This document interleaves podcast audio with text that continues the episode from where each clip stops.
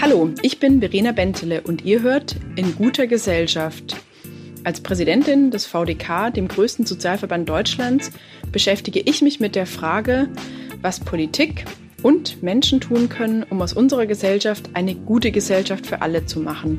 Und das tue ich gemeinsam mit euch in diesem Podcast. Es wird kritisch und konkret, manchmal sogar unbequem. Aber für etwas Gutes lohnt es sich zu kämpfen, oder? Heute hört ihr in guter Gesellschaft mit Frau Professor Henrike Stanze. Viel Spaß beim Zuhören. In unserer heutigen Folge wollen wir über Pflege sprechen, die drängende Personalknappheit und wie man ihr entgegenwirkt, ob die Akademisierung der Pflege dazu beitragen kann und auch, wie die Qualität in Pflegeheimen und zu Hause ausschaut. Wir fragen uns auch, wer eigentlich die horrenden Kosten der Pflege trägt bzw. tragen sollte. Und wir wollen über die Corona-Zeit sprechen, über Heimschließungen und über Besuchsverbote.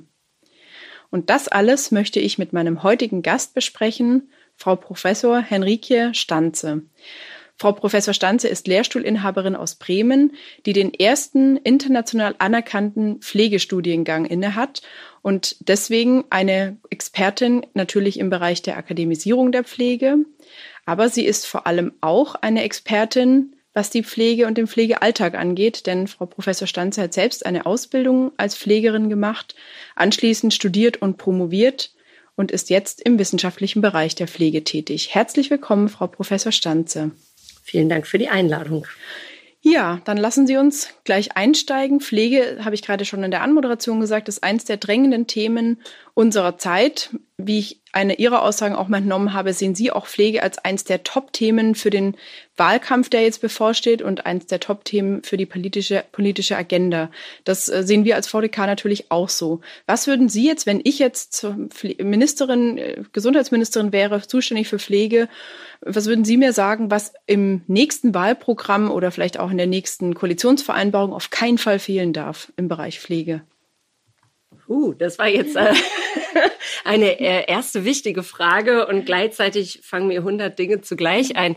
Ähm, was auf gar keinen Fall fehlen darf, ist auf jeden Fall äh, zu schauen, wie können wir den Arbeitsalltag für Pflegefachkräfte so gestalten in Deutschland, dass wir erstens den Nachwuchs fördern, dass Menschen daran wieder Interesse haben und zweitens ähm, Pflegefachkräfte auch lange in diesem Beruf bleiben können, da sie keine Berufskrankheiten kriegen, Burnout erleiden oder dergleichen. Das, denke ich, ist mit das Wichtigste und dazu gehört natürlich meines Erachtens nach ähm, über die Bezahlung zu sprechen und das Schichtsystem zu modifizieren. Okay, das werden wir gleich machen. Nachwuchsförderung ist das perfekte Stichwort für meine nächste Frage. Sie sind die Lehrstuhlinhaberin eines äh, international anerkannten Pflegestudiengangs.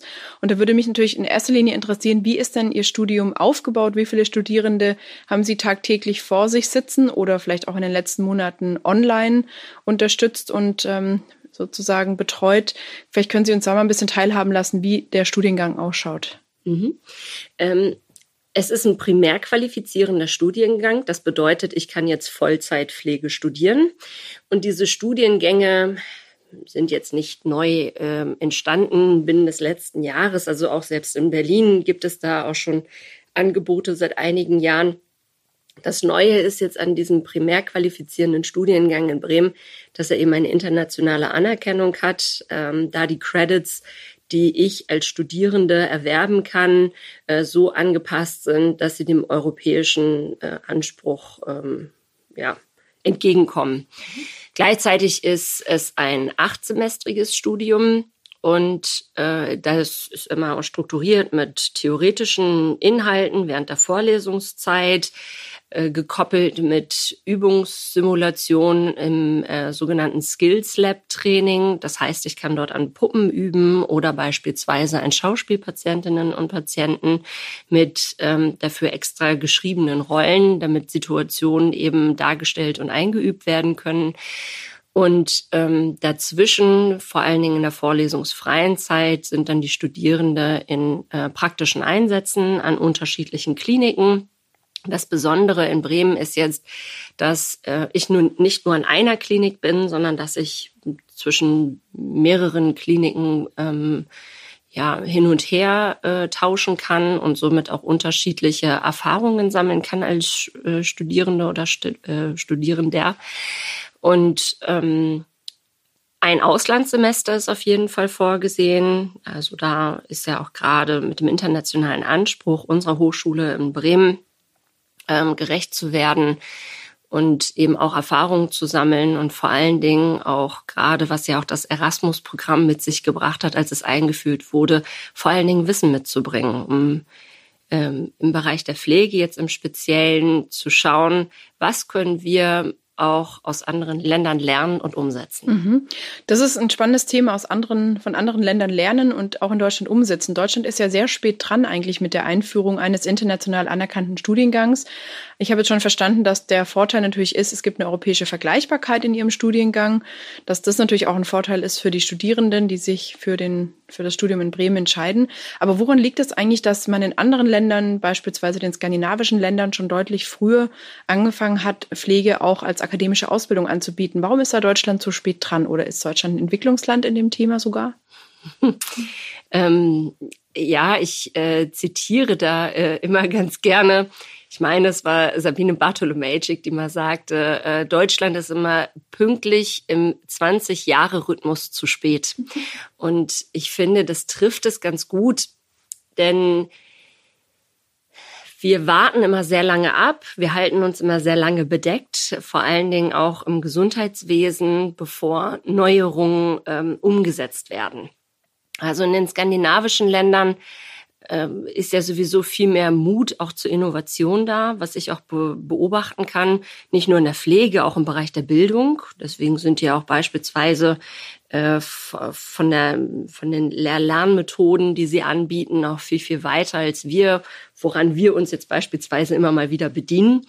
Ähm, und wenn ich jetzt noch mal einen Schritt weitergehen darf, äh, wenn ich jetzt in den amerikanischen Raum gucken kann, weil dort ist ja auch die Pflege ganz anders strukturiert, dort hat viel früher auch eine Emanzipierung der Pflege stattgefunden. Das heißt, die Pflegekräfte selbst haben irgendwann eingefordert, wir wollen, dass das anders mit uns läuft.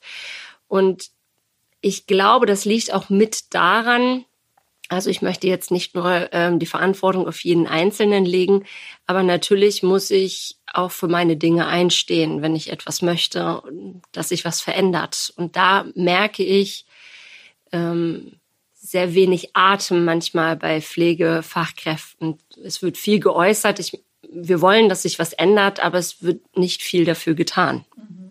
Okay. Und ja, ich würde behaupten, den politischen Auftrag ähm, sehen womöglich einige Politikerinnen und Politiker erst dann, wenn der Druck dementsprechend auch groß wird.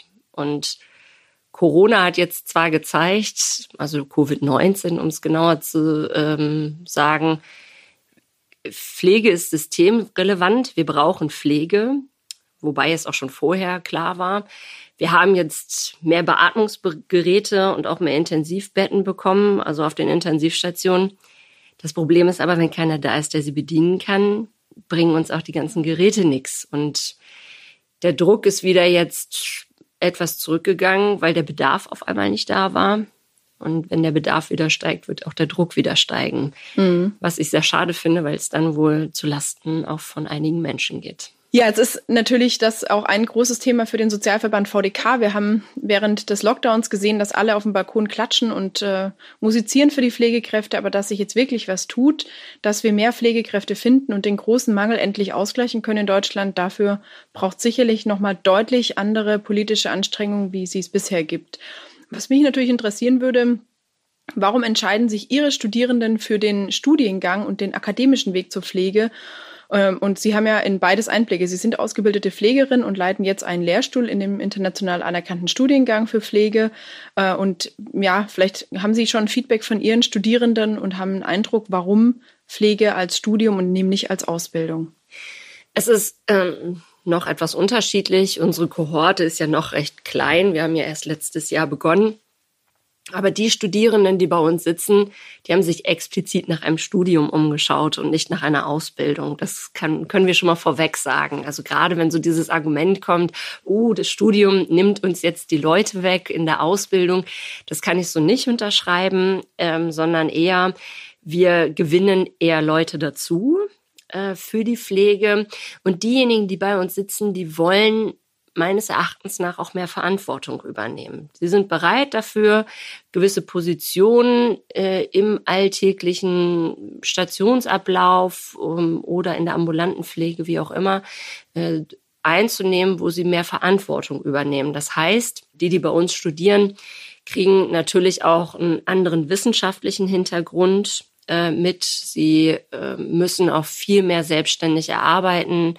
Sie setzen sich äh, damit auseinander, selbst Pflegediagnosen zu stellen und ähm, auch nochmal mit einem anderen Blick ähm, auf Erkrankungen und Situationen von Menschen zu blicken.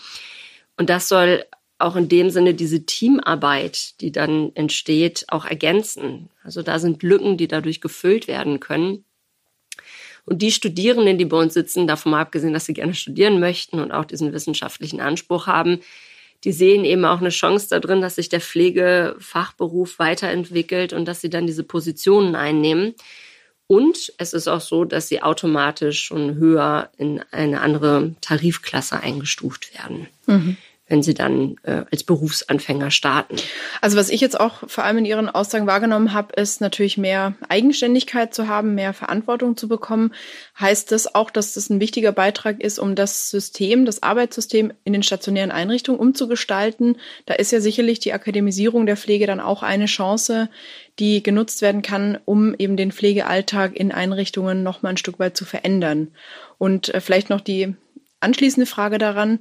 Ähm, ist Ihrer Meinung nach eine Vielfalt weiterhin wichtig, damit eben auch nicht einzelne Gruppen ausgeschlossen werden, dass es neben äh, der Ausbildung das Studium gibt, aber eben die Ausbildung genauso gestärkt bleibt und gestärkt wird, wie es bisher ist? Okay, auf Ihre erste Frage eingehend, auf jeden Fall soll das den Pflegealltag verändern und vor allen Dingen die Pflege von jedem Einzelnen und jeder Einzelnen auch verbessern. Also gerade durch Pflegekräfte, die auch einen anderen wissenschaftlichen Zugang haben, dort auch zu ermöglichen. Beispielsweise habe ich es in Island mitbekommen, als ich dort ähm, für zwei Wochen mal hospitieren durfte, ähm, vor allen Dingen im palliativmedizinischen und palliativpflegerischen Bereich, dass dort die äh, studierten Pflegekräfte mit wissenschaftlichem Know-how ähm, die Position eingenommen haben, zwischen Theorie und Praxis zu transferieren. Also dass dann, wenn jetzt ein akutes Problem vorlag, ob nun aus pflegerischer, medizinischer, physiotherapeutischer oder wie auch immer Perspektive,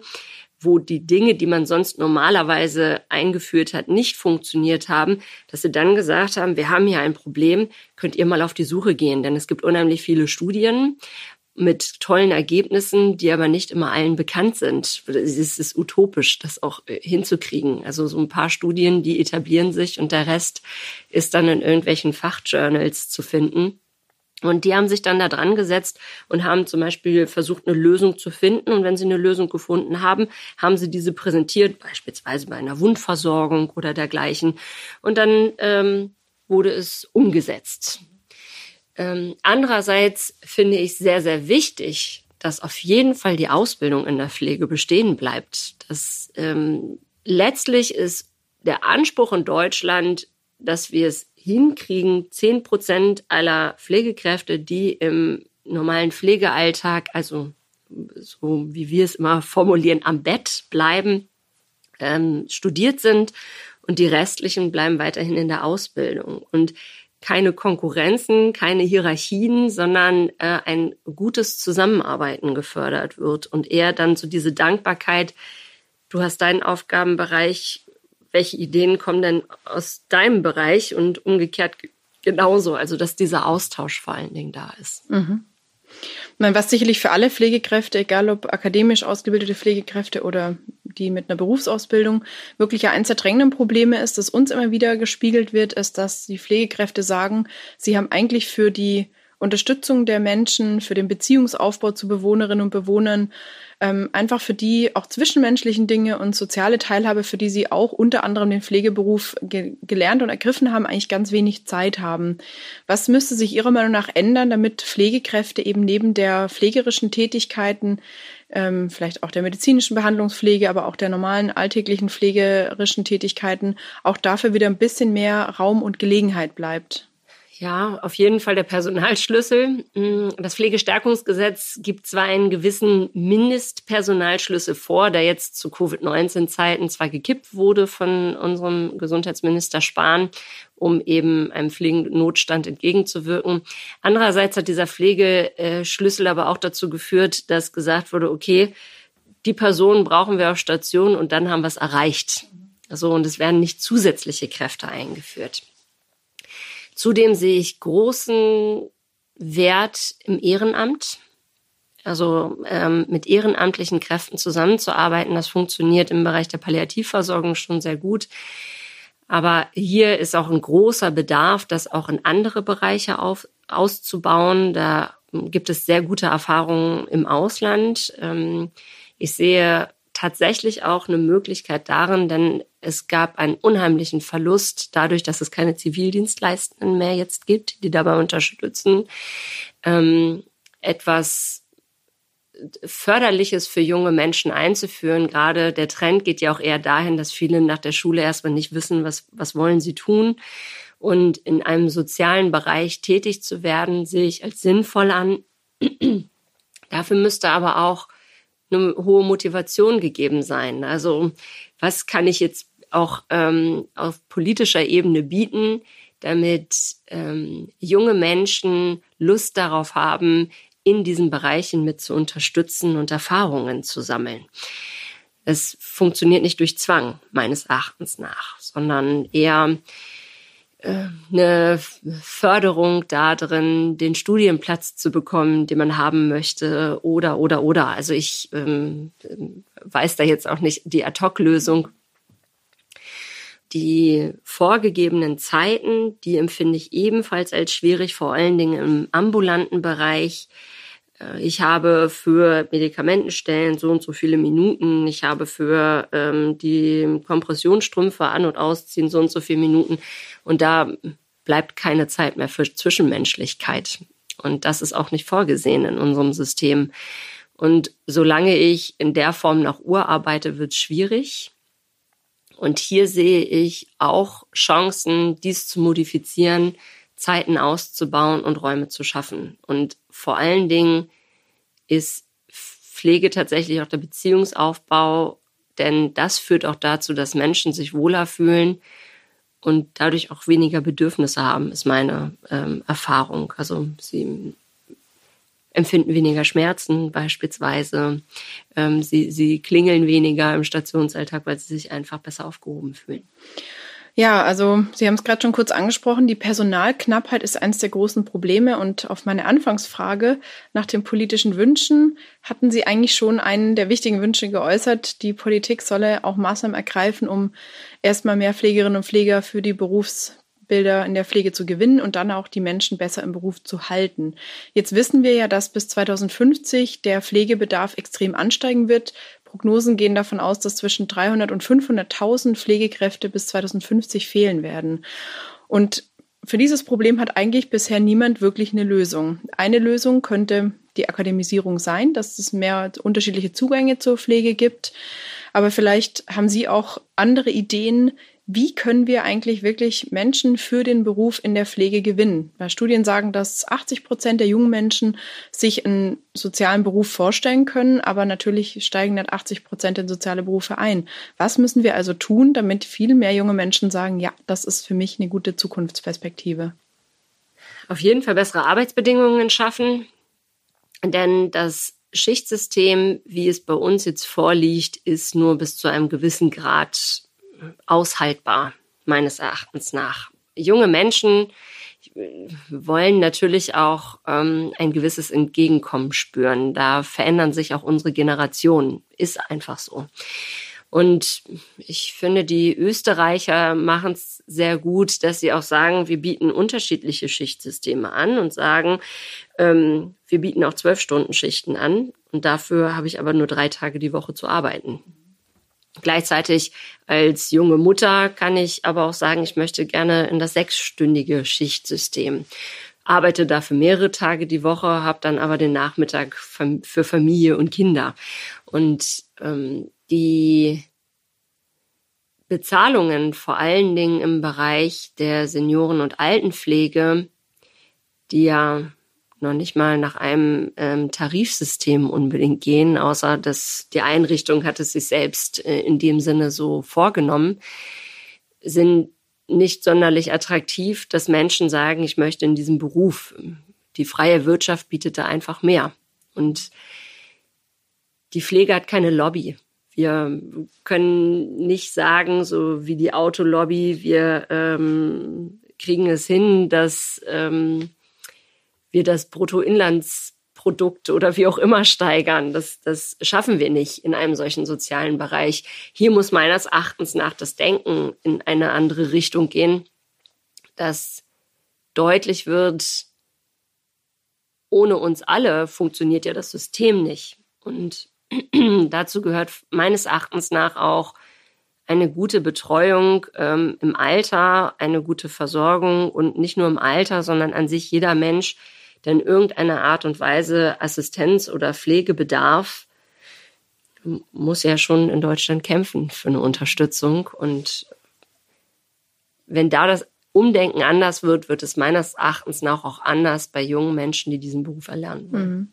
Ja, Lobbying in der Pflege wäre natürlich jetzt ein ganz eigenes großes Kapitel. Da würde ja. mich Ihre Meinung natürlich äh, auch zu sehr interessieren, weil im Prinzip meine ich ja immer, hätten die Pflegekräfte sehr gute Möglichkeiten, gerade auch äh, hier in Deutschland sehr schnell vielen anderen zu zeigen, äh, wie wichtig ihre Arbeit ist. Ähm, also vielleicht muss man da tatsächlich noch mal ein bisschen mehr ermutigen, auch zu einem etwas äh, ja, besseren Lobbying für die eigenen Interessen. Aber lassen Sie uns noch mal ein bisschen auch in die europäischen Nachbarländer schauen, vielleicht tatsächlich auch eher so Richtung Skandinavien vor allem. Ähm, dort ist das Schichtsystem ein bisschen anderes. Da gibt es eine deutlich höhere Verantwortung für Pflegekräfte. Was sind für Sie wirklich so die wichtigsten Dinge, die wir von dort lernen können? Sie hatten vorher die eigene Praxis für eine Pflegekraft, Pflegefachkraft angesprochen, wo ähm, auch medizinische Entscheidungen getroffen werden können, mehr Verantwortung. Aber was gibt es vielleicht noch für Themen, wo wir sagen könnten, auch aus politischer Sicht, da müssten wir wirklich dringend rangehen? Bezahlung zum Beispiel? Ja, die Bezahlung hatten wir ja schon ähm, auf jeden Fall. Aber ähm, es geht auch um die Wertschätzung der eigenen Arbeit. Ähm, ich glaube, da ist auch ein ganz großer Aspekt, ich plädiere ja immer dafür, die Pflege ist kein Assistenzberuf ähm, der Mediziner und das ist jetzt auch nichts Neues, was ich da sage. Und es ist ja auch immer wieder der Kampf, ist, ist die Pflege eine eigene Profession, ja oder nein? Und darüber wird dann immer viel diskutiert und Pflege weiß oder die Pflegekräfte wissen manchmal selbst ihre, den eigenen Wert ihrer eigenen Arbeit manchmal nicht so zu schätzen, also wo können sie auch selbst therapeutisch interagieren, wo andere Professionen aufhören, meines Erachtens nach. Also ich bin der Meinung, Pflege ist eine Profession, hat man jetzt schon gemerkt. Und ähm, dazu gehört aber auch, mehr gehört und mehr gesehen zu werden. Ich habe ja schon gesagt, in einigen Bereichen ist das bereits schon äh, durchgedrungen, aber wir haben auch teilweise noch äh, krasse Hierarchieebenen äh, im Gesundheitssystem. Und beispielsweise eine multiprofessionelle Fallbesprechung. Also alle setzen sich zusammen an einen Tisch und besprechen die Situation einer einzelnen Person und gucken dann, was ist denn womöglich das Beste. Und auch nicht nur aus medizinischer Perspektive.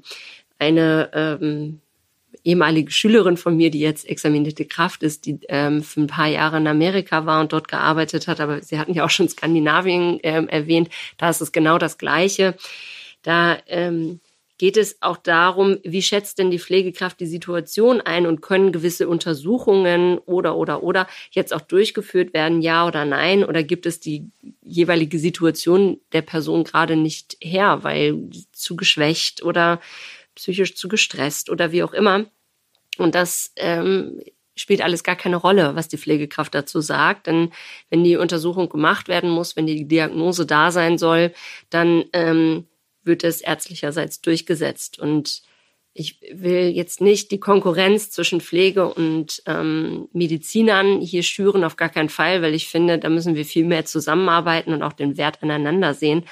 Und ich sehe da drin ähm, absolut die, die Chance, dass auch junge Menschen nicht nur gelockt durch bessere Bezahlung und ähm, einem besseren Schichtsystem, sondern durch mehr Verantwortung und vor allen Dingen mehr Mitspracherecht in den Fokus rücken. Und das können auch die skandinavischen Länder viel, viel besser.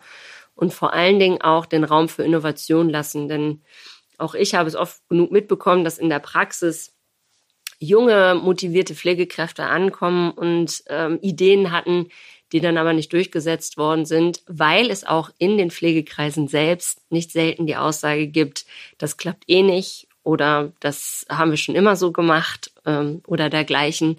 Und so wird natürlich Innovation im Keim erstickt, anstatt mal zu sagen, super Idee, in diese, diesem Bereich habe ich noch gar nicht gedacht, das weniger als Konkurrenz zu sehen, sondern mehr als eine Förderung. Und ich glaube, das ist auch ein ganz großes Problem in unserem System. Wie lasse ich junge Menschen in ein Berufsfeld rein und wie fördere ich diese? Mhm. Ich zitiere mal Professor Stanze, die mal irgendwann gesagt hat, Pflege kann nicht jeder. Also das ist ein Satz, den wir von Ihnen haben aus einem Video. Ja. Und ich finde den ganz spannend äh, und würde natürlich gerne heute auch wissen, wie Sie das meinen. Es gibt ja in Deutschland ähm, die den meisten in dem Feld arbeitenden bekannten Berichte im Fernsehen, wo dann äh, Enthüllungsjournalisten aufdecken, wie die Situation in Pflegeeinrichtungen ist, dass beispielsweise ähm, ja zu wenig Zeit da ist für die Pflegebedürftigen, dass die hygienischen Verhältnisse vielleicht ein bisschen mangelhaft sind, das Einfühlungsvermögen nicht so da ist. Wo sind Ihrer Meinung nach wirklich die größten Missstände und warum kann nicht jeder pflegen? Schon allein, dass wir riesige Pflegeeinrichtungen haben, ähm, wo viel auch mit Zeitarbeitsfirmen gearbeitet wird, weil eben nicht genug Stammpersonal da ist, weil viele wegbrechen. Da entstehen für mich schon große Missstände, weil da einfach auch ähm, der Blick für das Einzelne verloren geht. Also da ist wohl global funktioniert's mit mit der Brille von außen, aber die, die äh, ja, Behandlung und Versorgung des Einzelnen fällt ähm, hinten über. Und es ist eigentlich eher wie eine Art Massenabfertigung. Gleichzeitig haben wir ähm, oder sind wir ein Multikulti-Land, was ich aber auch äh, sehr begrüße und ich finde das auch sehr schön und ich finde es auch sehr wertvoll, auch mit Pflegekräften aus unterschiedlichen Ländern zusammenzuarbeiten. Aber auch hier muss geschaut werden, ähm, reicht wirklich der Anspruch, den die Pflegekräfte mitbringen müssen, um sie in der Pflege in der Form einsetzen zu können, wie sie zurzeit eingesetzt werden. Also als Beispiel, äh, Pflegekräfte sollen ein B2-Level haben, ähm, wie sie die deutsche Sprache beherrschen sollen. Das reicht aber häufig nicht aus. Also gerade mit der Kommunikation mit Ärzten, was so an Verordnungen oder wie auch immer dann da läuft. Ähm, da fehlt einiges. Ähm, das ist eben dann auch für mich etwas, wo dann Kommunikation hinkt an dieser Stelle. Und ich finde den Trend tatsächlich erschreckend, dass sobald Menschen in eine Arbeitslosigkeit rutschen, ähm, häufig das Angebot bekommen, wollen sie nicht den Pflegeberuf erlernen.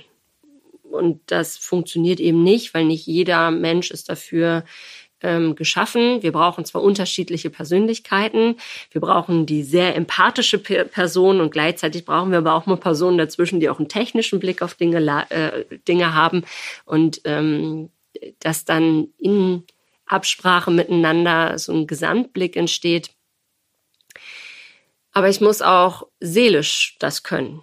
Denn ich erlebe sehr viel, die jungen Menschen, die die Ausbildung, das Studium, wie auch immer antreten, äh, erleben natürlich auch schöne Dinge, wie wenn jemand ähm, von einer Erkrankung geheilt wurde, wenn jemand nach Hause entlassen wird, wenn ich jemanden darin unterstützt habe, dass sich diese Person besser fühlt und auf dem Weg begleiten konnte. Aber gleichzeitig ähm, sehe ich auch in jungen Jahren Menschen sterben und begleite diese dabei. Und das kann sehr vieles in mir auslösen und auch von mir einiges erwarten. Das fordert von mir Empathie und gleichzeitig aber auch eine gewisse seelische Stärke. Also ich muss äh, Strategien haben, wie gehe ich damit um?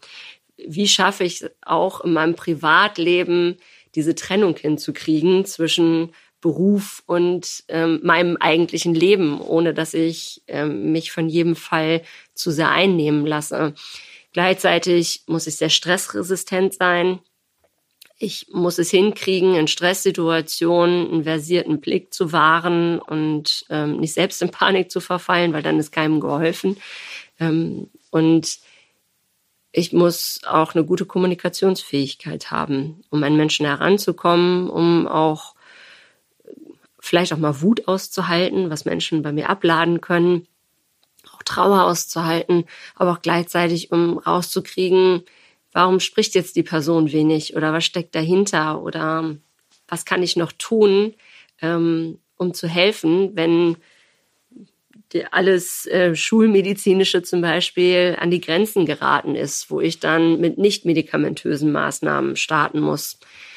Also ich denke, ich habe jetzt schon so ein bisschen Facettenreichtum aufgezeigt, warum nicht jeder und jede pflegen kann. Und natürlich muss ich auch körperlich belastbar sein. Ja, vielleicht kommen wir noch mal ein bisschen auf eine politische Ebene. Es gibt ja in der Pflege die Selbstverwaltung, den sogenannten Qualitätsausschuss. Und da ist eine der immer wiederkehrenden Debatten, wie da die Pflegebedürftigen durch eben die pflegebedürftigen Vertretungen oder Organisationen eben auch repräsentiert sind. Und natürlich sagen wir als VDK, na ja, also da müsste schon nochmal deutlich mehr passieren, weil die Perspektive der Pflegebedürftigen, die eben äh, da vertreten wird, nicht so ausgebaut ist, wie wir uns es immer wünschen würden und wie es unserer Meinung nach auch für die Qualität ähm, in, dem, in der Pflege wünschenswert wäre. Wie sehen Sie das? Wie wirkungsvoll arbeitet da die Selbstverwaltung? Das Problem ist ja auch, dass bei der Selbstverwaltung, wie organisiert sich diese Selbstverwaltung? Wo ist dort Unterstützung? Wie ähm, kriegen wir Personen dazu, sich darin zu engagieren? Und meines Erachtens nach ähm, ist dort auch ein großes Leck, denn viele sind äh, in der Hinsicht sich der Möglichkeiten manchmal gar nicht bewusst, wo sie alle mitreden oder wo sie überall mitreden können und wo sie sich engagieren können. Und ich glaube, da haben wir einen großen Informationsdienst zu leisten. Mhm. Ja, und natürlich auch äh, die politische Frage, die uns beschäftigt, wie es ein permanentes Stimmrecht vor allem für die betroffenen Vertretungen gibt. Das sollte man denken oder denken viele auch immer, das ist selbstverständlich, ist es aber leider nicht. Ähm, und da ist sicherlich auch viel zu tun, äh, mehr mit den Menschen zu sprechen oder den Organisationen, die die Menschen vertreten und nicht so sehr über die Menschen. Auch das würde ich mal als großen, auch politischen Gewinn anschauen. Ähm, Schöner hätte ich nicht sagen können, ja. ja, vielleicht ähm, lassen Sie uns mal auf einen ganz großen Bereich schauen, der natürlich auch viele unserer Mitglieder und viele andere Menschen in Deutschland umtreibt, nämlich die Pflege zu Hause. Ganz, ganz viele Menschen, nämlich über 70 Prozent, werden zu Hause gepflegt. Und ähm, ja, wir wissen, dass 2,8 Millionen Menschen, die zu Hause gepflegt werden, von Ehepartnerinnen, Ehepartnern, von Verwandten, Freunden, Nachbarn, ähm, das sind alles Menschen, die jetzt von nicht nur und ausschließlich oder manchmal sogar gar nicht von ausgebildeten Kräften, sondern wirklich von ihren Lieben versorgt werden. Ähm, was sagen Sie denn zu denen, wenn Pflege nicht jeder kann? Welche Unterstützung bräuchten denn Menschen, die zu Hause pflegen, damit sie eben Pflege können? Neben der menschlichen Zuneigung und Zuwendung, die sie mitbringen, im besten Fall? Das ist jetzt eine schwierige Frage, die Sie mir gestellt haben. Es ist mein Job, die schwierigen Fragen hier zu stellen. ähm, Laienpflege bedeutet für mich nicht, äh, dass die Menschen keine Pflege äh, durchführen können. Also gerade wenn es im Angehörigenbereich ähm, oder was ich im Angehörigenbereich beobachtet habe, da war ich schon sehr erstaunt über das Engagement, wie sich die Menschen selbst belesen haben und wie sie sich auch selbst zu helfen wissen. Da gibt es ja auch schon Angebote für Angehörige, um gewisse Pflegekurse zu machen. Aber auch hier sehe ich ähm, großes Potenzial, viel mehr auch auszubauen, äh, um Unterstützungsangebote aktiv an die Personen heranzutragen und auch mehr individuell darauf eingehen zu können. Denn ich habe dann, wenn ich Glück habe, vielleicht einen Vier-Wochen-Kurs gemacht und ähm, habe da einiges mitnehmen können. Das bedeutet ja aber nicht, dass ich jedes Problem in der Tiefe durchdringen kann. Viele sind dann mit ähm, Selbstengagement an einige Lösungen gekommen. Und da denke ich, diese Unterstützung könnten sie meines Erachtens nach mit zum Beispiel Lotsen bekommen. Also Pflegelotsen, die angeboten werden können. Ich weiß, dass es da jetzt ähm, im Bereich der Palliativversorgung auch die ersten Projekte gibt, aber ich weiß es auch aus anderen Ländern, dass ähm, dort Pflegelotsen in beraterischer Tätigkeit unterwegs sind und ähm, ab und an mal vorbeigucken und selbst wenn es einfach nur mal die Frage ist, wie geht's Ihnen denn? Und erzählen Sie mal, wie ist denn jetzt die Situation zu Hause? Denn einiges wird dann auch erst den Einzelnen bewusst. Meiner Erfahrung nach sind Angehörige im häuslichen Bereich häufig an, an ihrem Limit, ähm, auch seelisch und brauchen Unterstützung, fordern diese aber auch nicht ein, weil da ja dieses Prinzip Zähne zusammenbeißen und durch da äh, gilt und gleichzeitig auch ähm, dieses Bedürfnis da ist, ich möchte doch aber was Gutes für meinen Menschen, den ich lieb habe, wie auch immer tun. Und ja, das, das wäre für mich ein Unter Unterstützungsangebot, was elementar wichtig wäre. Und vor allen Dingen den Zugang zu psychosozialer Betreuung dann dadurch auch ausweiten. Ja, das ist natürlich eine der spannenden Fragen. Viele Menschen, die pflegen, werden selbst pflegebedürftig, haben vielleicht auch dann wirklich psychische äh, spüren den psychischen Druck sehr und leiden da sehr drunter. Das sind natürlich auch die Anliegen, die so an uns rangetragen werden. Und da fragen, frage ich mich natürlich auch, was würde da konkret helfen? Gerade den Pflegehaushalten. Sie haben es gesagt, die Pflegelotsen werden also eine Geschichte, aber ähm, Pflege wird ja auch immer komplexer. Viele Menschen wissen überhaupt nicht, was sie so für Leistungen bekommen. Ich meine, das ist ein Grund, warum auch viele dann wiederum zu uns kommen. Aber ich meine, ähm, ja, viele Menschen, glaube ich, sind so mit ihrem Alltag beschäftigt und werden davon so aufgefressen, dass sie sich nicht mal dafür die Zeit nehmen, sich zu erkundigen, was sie für Angebote in Anspruch nehmen können. Wie kommt man aus diesem Kreislauf vielleicht ein bisschen raus? Was braucht es eben an individuellem Fallmanagement, an Unterstützung? Pflegelotsen ist ein Thema. Braucht es vielleicht andere Anlaufstellen, Peer-Coaching oder Peer-Beratungsansätze? Ähm, was würden Sie einem Pflegehaushalt raten? Oder auch der Politik, was eingeführt werden muss, um den sogenannten größten Pflegedienst der Nation mal besser zu unterstützen?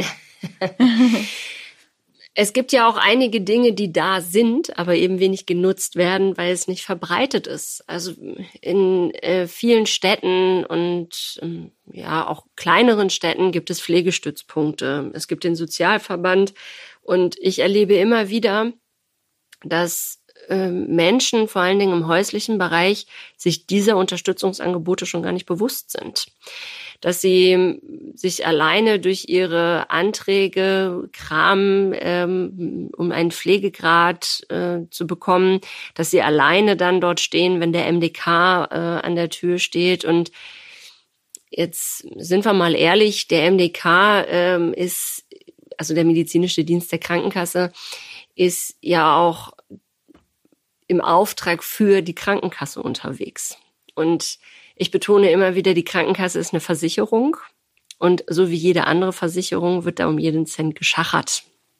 Und nicht selten habe ich es, weil ich auch im ambulanten Bereich ähm, als Pflegekraft auch gearbeitet habe, immer wieder erlebt, wie gewisse Pflegegrade, damals waren es noch Stufen, muss ich dazu sagen, aber jetzt sind es Pflegegrade, ähm, nicht bewilligt worden sind, wie sie viel zu gering eingestuft worden sind, weil die Momentaufnahme des MDKs äh, nicht ausgereicht hat, um da wirklich sich eine gute oder einen guten Überblick zu verschaffen. Und ich würde behaupten, ähm, in über 50 Prozent der Fälle mussten wir auch einen Widerspruch einlegen, ähm, da die Einschätzung eben nicht korrekt war. Und da sehe ich großes Entwicklungspotenzial auch ähm, im, in politischer Hinsicht, denn hier gibt es ja auch gar keine Kontrollinstanz. Also mal zu schauen, wie, wie gut wurden denn auch wirklich diese Situationen im häuslichen Bereich eingeschätzt. Das ist dann eher ähm, im Auftrag auch der Krankenkasse und äh, ich jetzt aus wissenschaftlicher Perspektive würde dann sagen, okay, ähm, wie wissenschaftlich war das denn jetzt dann auch? Ne? So diese Einschätzung, wie gut wurde da etwas eingeschätzt durch den MDK und da brauchen Menschen im ambulanten häuslichen Bereich viel mehr Unterstützung. Ja, dann müssen wir natürlich leider auch über die Kosten reden. Pflege ist teuer. Ähm, Im Schnitt zahlen Pflegebedürftige und deren Angehörige in Deutschland über 2000 Euro für eine stationäre Einrichtung, für die Unterstützung und Versorgung dort. Ein Drittel der Pflegebedürftigen muss ergänzende Sozialleistungen beantragen, um sich überhaupt Pflege leisten zu können. Und ähm, der Eigenanteil, der da zu zahlen ist, ist eben nicht sinkend, sondern steigend. Und deswegen die alles entscheidende Frage, was können wir tun, um diese Kostenthematik endlich zu lösen? Wer soll das eigentlich bezahlen? Wird das in Ihrem Studium thematisiert? Haben Sie einen Lösungsvorschlag?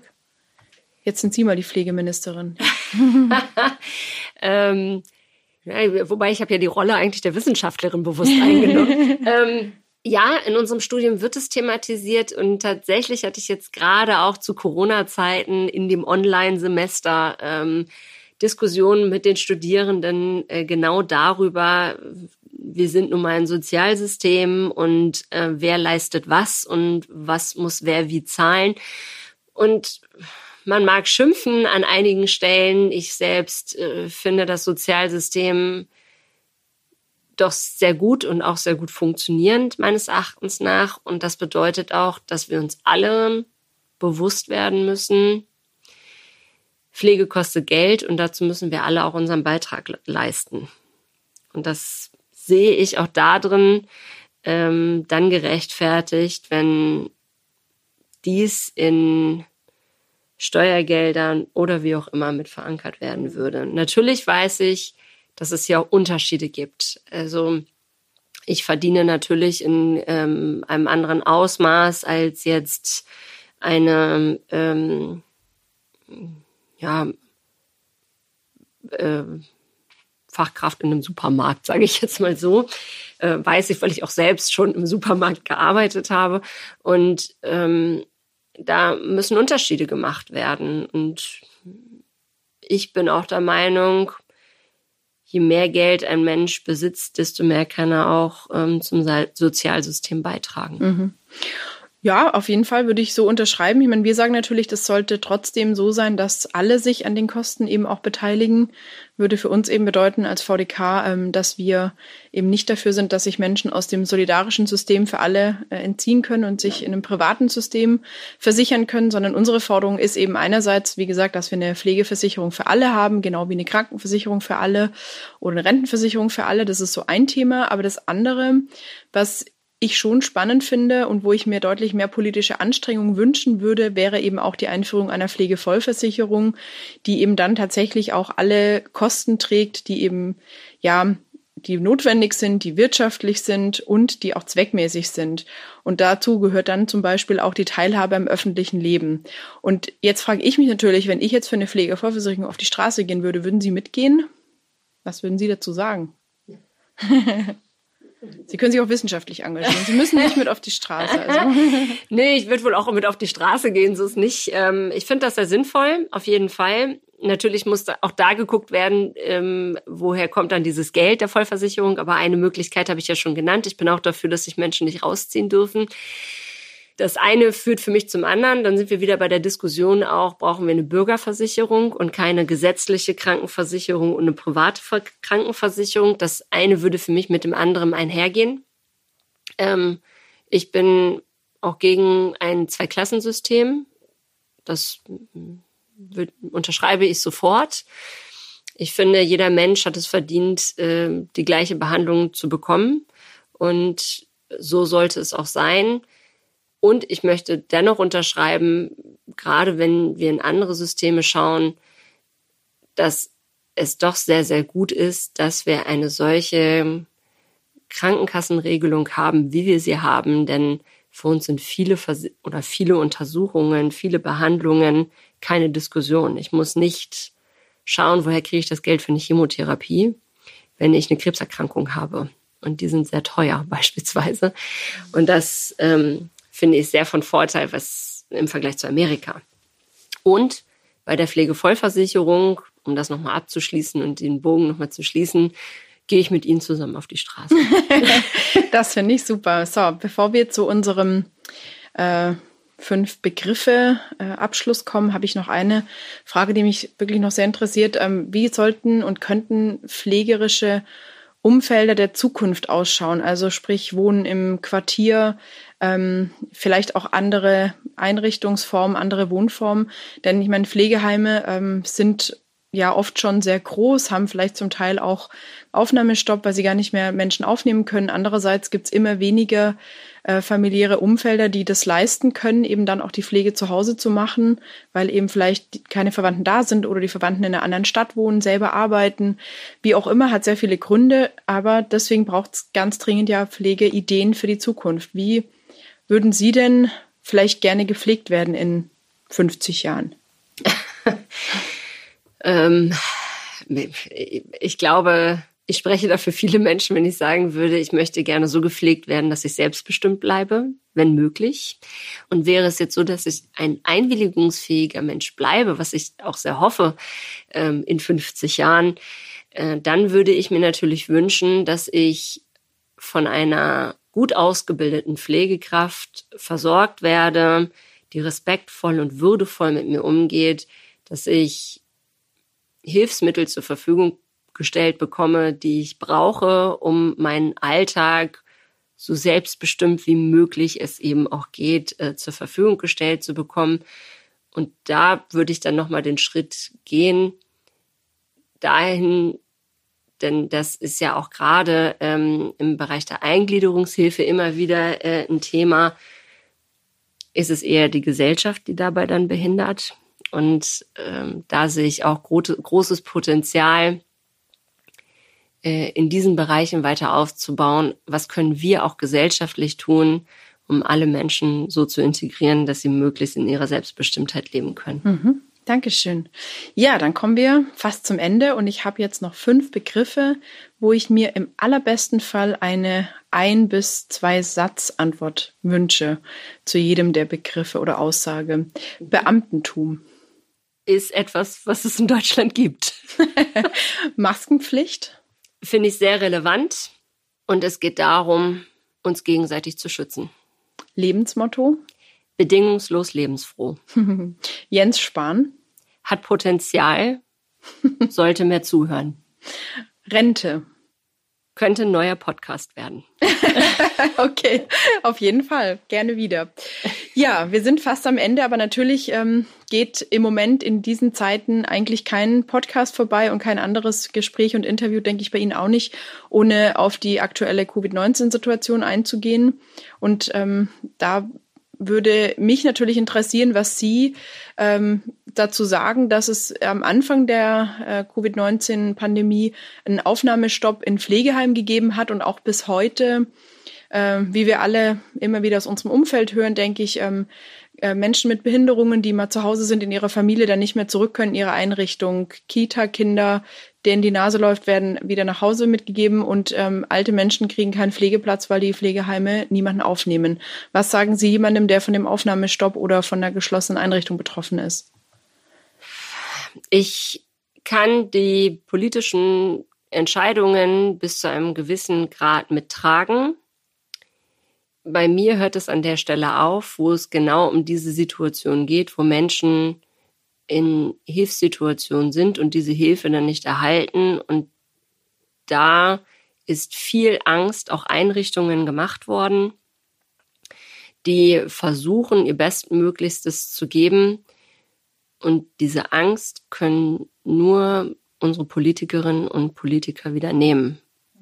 Denn ich finde es wichtig, diesem Virus mit Respekt zu begegnen und ich finde die Maskenpflicht wichtig äh, und ich finde das alles sehr ernst zu nehmen und gleichzeitig muss ich aufpassen, dass durch diese Angst nicht Extreme geschürt werden, dass Menschen im hohen Alter ihre Familienmitglieder nicht mehr sehen können, dass sie ähm, in vielleicht nicht tragbaren Situationen leben und so weiter. Dann muss dann hart dran gearbeitet werden.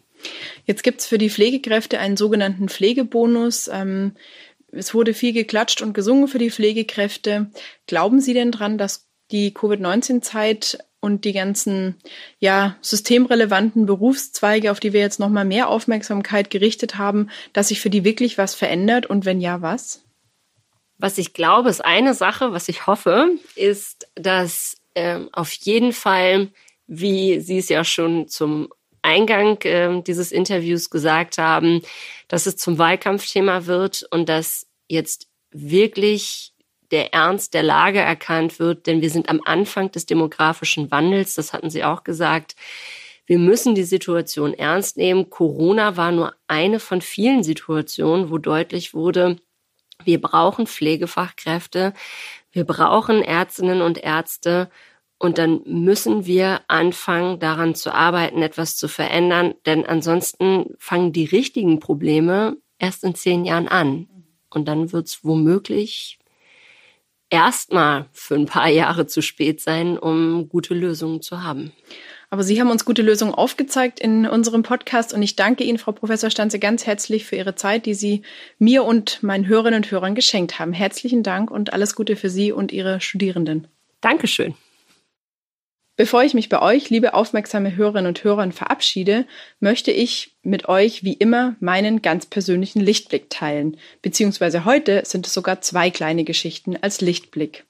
Ein junger 20-jähriger, Torben Kroker, hat bis vor kurzem den Rasen seines 93-jährigen Nachbarn Karl-Heinz Schulz gemäht. Karl-Heinz Schulz, genannt Carlos, hat dem jungen Nachbarn gerne seine Lebensgeschichte erzählt und irgendwann beschlossen die beiden, den Geschichten eine echte Reise folgen zu lassen. Sie wollten alle Orte erkundigen, die Carlos nach dem Zweiten Weltkrieg besucht hat. In drei Wochen schafften die beiden 5000 Kilometer von, vom Rhein über die Niederlande bis nach Versailles, an den Atlantik, ins Baskenland, ans Mittelmeer, über Monaco, ein Stopp am Bodensee und wieder zurück in die Heimat. Das nur ganz grob zur Reiseroute der beiden. Auf dieser Reise haben sich sicherlich beide umeinander gut gekümmert und tolle Erfahrungen ausgetauscht. Eine wirkliche Mutmachergeschichte. Der zweite Lichtblick des heutigen Tages, der kommt von der Firma Lego. Das dänische Unternehmen hat unlängst kleine Bauklotzsets verteilt an Schulen. Daran wäre vielleicht noch nichts merkwürdig oder aufregend. Das Spannende und Schöne daran ist, dass auf dem Bauklötzchen die sogenannte Breitschrift, also die Blindenschrift, eingraviert war. Und so können Kinder, die sehen und Kinder, die blind sind, gemeinsam spielen und spielerisch die Blindenschrift erlernen. Eine wirklich schöne Idee, Spielen und Lernen so zu verbinden.